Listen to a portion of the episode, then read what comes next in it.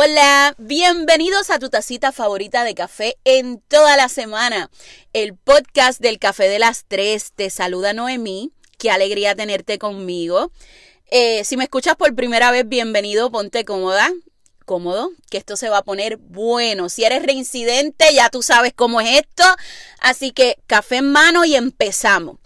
Sin importar si tú estás, eh, quieres perder algunas libritas o estás bien con tu cuerpo, el podcast de hoy no necesariamente trata acerca de técnicas para tú bajar 70 libras. Yo te voy a contar de mi proceso, pero no quiere decir que tu proceso va a ser el mismo. Vamos directo al grano porque hay mucho que decir. Para comenzar, eh, desde el 2019, digo desde mucho antes, yo vengo presentando problemas con los pulmones.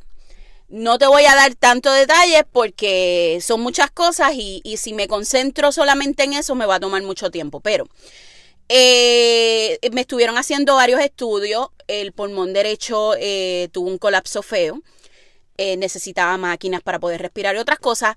El caso es que hubo un momento crítico en que mi doctor utilizó una frase que yo diría, si yo tengo que poner que, cuál es el inicio de mi camino de pérdida de peso, yo creo que fue ese día en particular. Cuando ese caballero me dijo a mí, si sigues como vas, no vas a ver crecer a tu hijo. Y yo sé que suena melodramático, yo sé que muchos de ustedes dirán, ay, qué poco profesional. Yo creo que esa fue la frase que yo dije, anda para el carajo, o sea, tengo que hacer algo. En aquel entonces, los que no me conocen personalmente, yo soy tipo Minion, yo mido 5 con 2, soy bastante pequeña. Y yo estaba pesando 255 libras.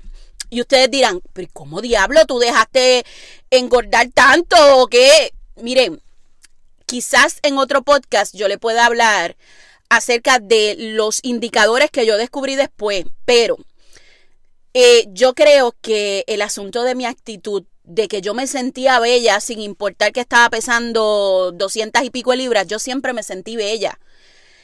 Por tanto, eh, para mí el asunto del peso no era algo como que, ay, tengo que rebajar para sentirme bonita. Un cará.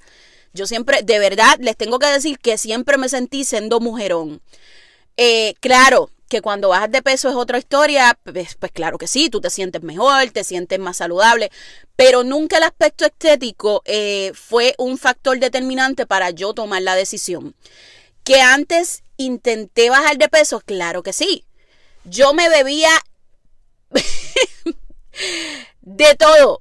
O sea, yo bebía hasta fatache, bebí unas pastillas chinas que tenían un tomate en la parte de al frente, todas las cosas, todas las instrucciones, indicadores y demás estaban en chino, yo no sabía ni lo que me estaba bebiendo. Durante años tuve eh, esta única eh, baja con el asunto del peso, porque era como que empezaba una dieta, empezaba cualquier cosa, no me resultaba y decía, ay, no, no voy a bregar con esto, olvídate, yo muero así. Pero ya cuando tu salud está en juego, tú dices, no, ya yo tengo, tengo que dejar de estar comiendo mierda, o sea, tengo que ponerme a hacer algo. Entonces, yo quiero compartir con ustedes eh, los errores más eh, importantes, quizás, sí, los errores que yo cometí en este proceso. En primera, bajar de peso es tomar una decisión y es tomar una decisión de que tú no vas a volver al estilo de vida que te llevó a ese problema. ¿Y por qué yo, yo quiero hacer énfasis en la decisión? Si ahora mismo tú me estás escuchando y dices, ay, yo voy a escuchar a la negra porque yo quiero bajar 20 libras y te tengo que decir, esto no te va a servir. ¿Por qué? Tú no puedes bajar 20 libras para entonces después irte a jartar como un animal y seguir con la conducta que te llevó a estar sobrepeso. O sea, tú tienes que tomar la decisión de que tú vas a cambiar tu vida. Y cambiar tu vida significa que no puedes seguir con la conducta que, que te llevó a estar así. Yo quiero que tú analices esto como si fuera un triángulo. Imagínalo en tu cabeza, un triángulo. En el top en, la, en el pico del triángulo está la palabra decisión. En un extremo del triángulo está el ejercicio y en el otro extremo del triángulo está la nutrición. Yo tomé la decisión de que yo lo iba a hacer sin ningún suplemento, sin ninguna ayuda, sin nada, que yo lo quería hacer con ejercicio y nutrición. Hay mucha gente que utilizan diferentes métodos. Yo no soy quien para decirle a usted, puedes usar esto, puedes usar lo otro. Yo te voy a, contar cómo lo hice yo. Porque yo, como en toda la vida había tratado mil cosas y nunca me habían eh, funcionado, pues yo dije, no, lo voy a hacer como, como, como nunca lo he tratado, que es con ejercicio y nutrición. Eh, yo soy una persona de decisiones drásticas. Quizás tú no lo seas así, pero cuando tomé la decisión yo empecé de un día para otro. Eh, ahí vamos al primer error. Yo comencé sin información. Eh, solamente con poquitas cosas que había leído por ahí y no me tomé el tiempo para educarme y eso fue un error mortal. O sea, en aquel entonces yo empecé con keto. Eh, y antes de que salgan por ahí, no, que si esa dieta, o sea, si usted no conoce, no emita juicios sobre algo. Yo tengo un plan, eh, no sé, como en par de tres o cuatro episodios, les voy a grabar acerca de un poquito más sobre mitos y realidades sobre la dieta keto, porque yo he escuchado cada barbaridad de la gente. O sea, la gente comenta, no, que eso te sube el colesterol, no, que si el hígado graso, no, que si nada que ver. Pero yo no voy a hablar de keto en este, en este podcast, porque realmente ahora mismo yo no estoy ni siquiera en keto. Yo estoy en una alimentación saludable. Pero en aquel entonces yo comencé sin educarme, sin nada, y fue de un día para otro. Yo eliminé azúcar, yo eliminé pan, eliminé todo. Eh, Quizás si vuelvo atrás, lo único que yo cambiaría es educarme más, porque ese primer mes fue horrible. Eh, gente, no exagero, yo lloraba todos los días, pero todos los días, porque es una cosa que tú no te das cuenta de lo difícil que es cambiar treinta y pico de años de alimentarte mal a tú dar un switch y eh, de alguna forma ver la luz. Miren, hay ciertos puntos que yo les quiero aclarar, sin importar qué tipo de alimentación tú decidas o qué tipo de plan o qué tipo de dieta. No se puede perder peso comiendo de todo. Gente, no se puede. Aquel que te venga a decir a ti, ay, yo he bajado tantas libras comiendo de todo. Mira, no se puede. O sea, tú no puedes perder peso comiendo de todo porque la, nutrición es lo más importante. Entonces todo aquel que te está metiendo, no, que puedes comer de todo y te tomas esta cosita y no, quizás bajes 3, 4 libras, pero una pérdida, una pérdida de peso trascendental, jamás lo vas a lograr perdiendo de todo. Así que deja las pajas mentales y deja de estar buscando un camino fácil. No hay un camino fácil para esto. O sea, tienes que decir, esto me va a costar y, de, y tengo que dejar de estar buscando atajos para lo que yo quiero lograr. La dos, tienes que tomar una decisión y ser persistente. Y aquí es, eh, ustedes no saben cuántas veces yo fallé en eso, porque tomaba decisión, pero en cuanto el camino se ponía difícil, eh, me rajaba y decía, no, hasta aquí, yo no, yo no puedo más con esto. Eh, y entonces yo creo que eso es lo más importante, porque tú puedes tener el ejercicio, puedes tener la nutrición, pero si no tienes la persistencia de decir yo voy a meter mano, no vas para ningún lado. La próxima. Eh, el efecto rebote. Ay, mira, yo no sé cuánta gente yo me he cruzado desde que subió la foto del antes y el después. Cuánta gente yo me he cruzado que me han dicho, ay, ¿qué estás haciendo? Pues entonces yo, bien, bien sweet, le digo, estoy haciendo esto y esto. ¡Oh! tienes que tener cuidado por el efecto rebote, porque esas dietas que... Les voy a decir algo. Cualquier cosa que tú te pongas a hacer en tu vida que produzca un cambio, ya sean ejercicios en el gym y demás, y tú no le des seguimiento, va a tener efecto rebote. Porque si tú bajas 10 libras y después sigues comiendo como un animal y saltándote a dar capurrias y bacalaitos, seguro que vas a subir 40. Entonces, eh, eso del efecto rebote es bien relativo.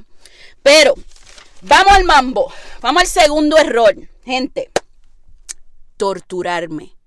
Ay, es que esto, voy a ser bien enfática en esto.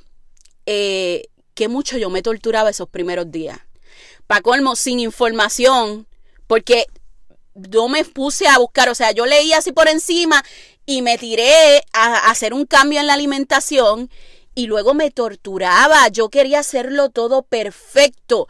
Que si yo veía en, un, en una receta que esa persona utilizaba ese azúcar, yo tenía que conseguir ese.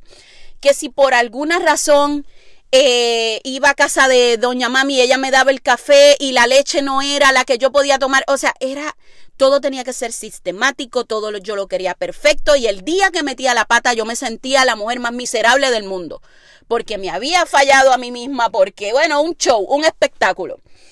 Entonces, cuando tú te torturas, el proceso de pérdida de peso se hace una pesadilla.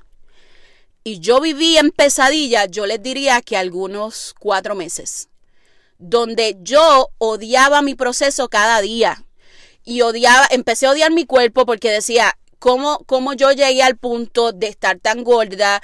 ¿Cómo yo dejé que estas cosas pasaran y ahora mira todo lo que estoy sufriendo para poder llegar al punto? O sea, era... Eh, las novelas coreanas eran una mierda al lado del drama que yo vivía a diario. Entonces, ahí llegamos al tercer error. Abusar de los productos permitidos y atosigarme de snack. Ok cuando tú comes comida real, comida real, tú no necesitas estar merendando cada cinco minutos. Entonces yo respeto mucho a aquel que, que, tiene la idea de que comer seis veces al día le funciona, pues si a usted le funciona muy bien. Pero tú tienes que aprender a que la comida real, las cosas de un solo ingrediente, huevos, carne, eh, eh, vegetales y cosas así, cuando tú te haces comida real, tu cuerpo no necesita cada dos horas, tres horas, tú estar mandándote snack porque tu cuerpo está más que satisfecho.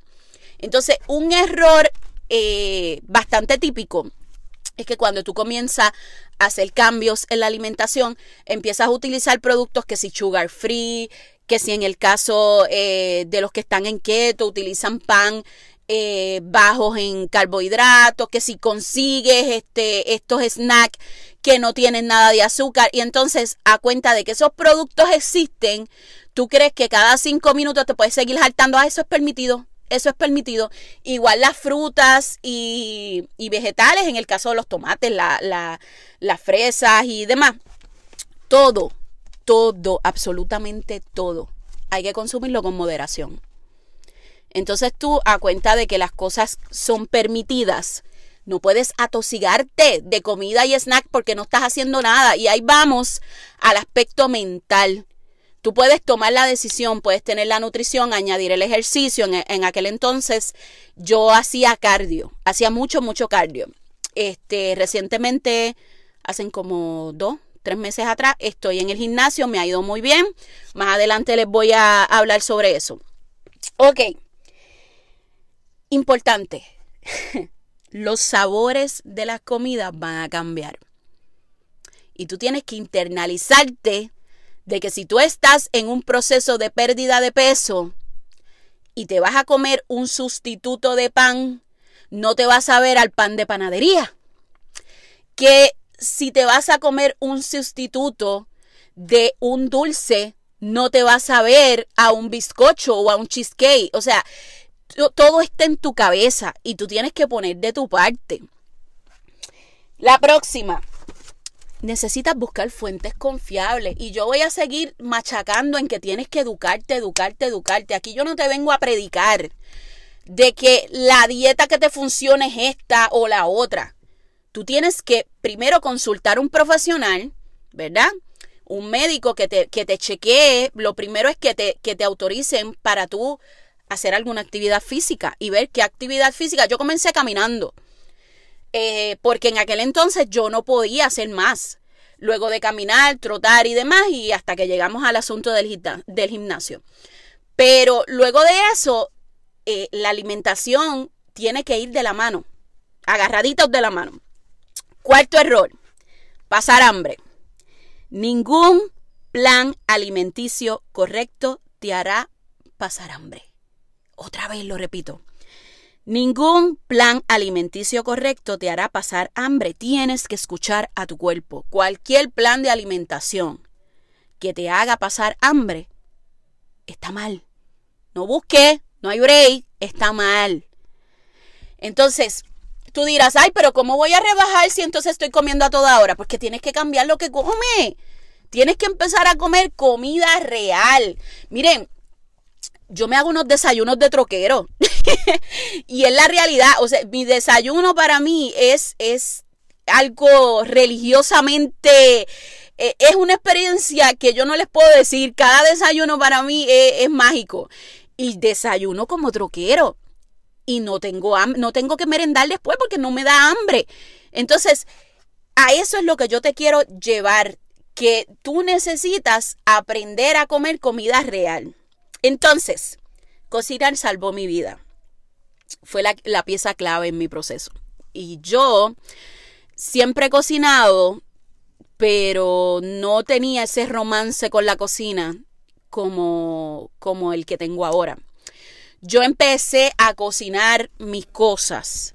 Yo les diría que como el cuarto mes, más o menos, cuarto mes de que empecé la, el estilo de vida, fue que dije, no puedo seguir en esta, o sea, salgo a la calle, no encuentro qué comer, mil cosas. Y entonces empiezo a buscar recetas, primero recetas en Google, en YouTube, eh, seguir muchas muchas eh, gente en Instagram que llevaba, llevara ese estilo de vida y aprendí muchísimo. Otra de las cosas, compré libros. Tengo, yo creo que como algunos cuatro o cinco libros del tema y me los devoraba a morir. No solamente con una, una fuente de información, sino otra y otra y otra. Y eso me salvó de que mucha gente te quiere menospreciar tu proceso.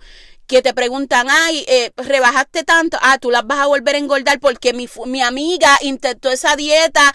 Y son gente que no tienen nada bueno que decir y lo que hacen es simplemente echarle tierra a tu proceso. Entonces, que si yo te tuviera que dar un consejo, sería cocina y edúcate. Edúcate y cocina. Necesitas buscar información de qué es lo mejor para ti. Y necesitas dejar de estar gastando tu cheque en comida afuera y ponerte a cocinar. Tampoco es que no vas a comer nada afuera. Pero ponte de propósito de que vas a cocinar por lo menos tres o cuatro días a la semana. Eh, entonces, Aquí va la parte más difícil. Tienes que eliminar el azúcar por completo. Yo sé, ya aquí no les gustó. Es más, ya me los imagino a dos o tres de ustedes diciendo, ah, me voy. No me importa, te lo voy a repetir. Tienes que eliminar el azúcar por completo de tu vida. Miren, la codependencia del azúcar se asemeja a las drogas tan fuertes como la cocaína. Y usted dirá, ay, ella está exagerando. Miren, en las pruebas de laboratorio que se han hecho, han comparado a los eh, ratoncitos que son adictos a la cocaína con una, un patrón de conducta muy similar a los que son adictos al azúcar. Así de fuerte es esto. Y usted dirá, yo no soy adicto al azúcar. Miren, la Asociación Americana de Psiquiatría dio unos marcadores que presentan las personas que son adictos a los azúcar.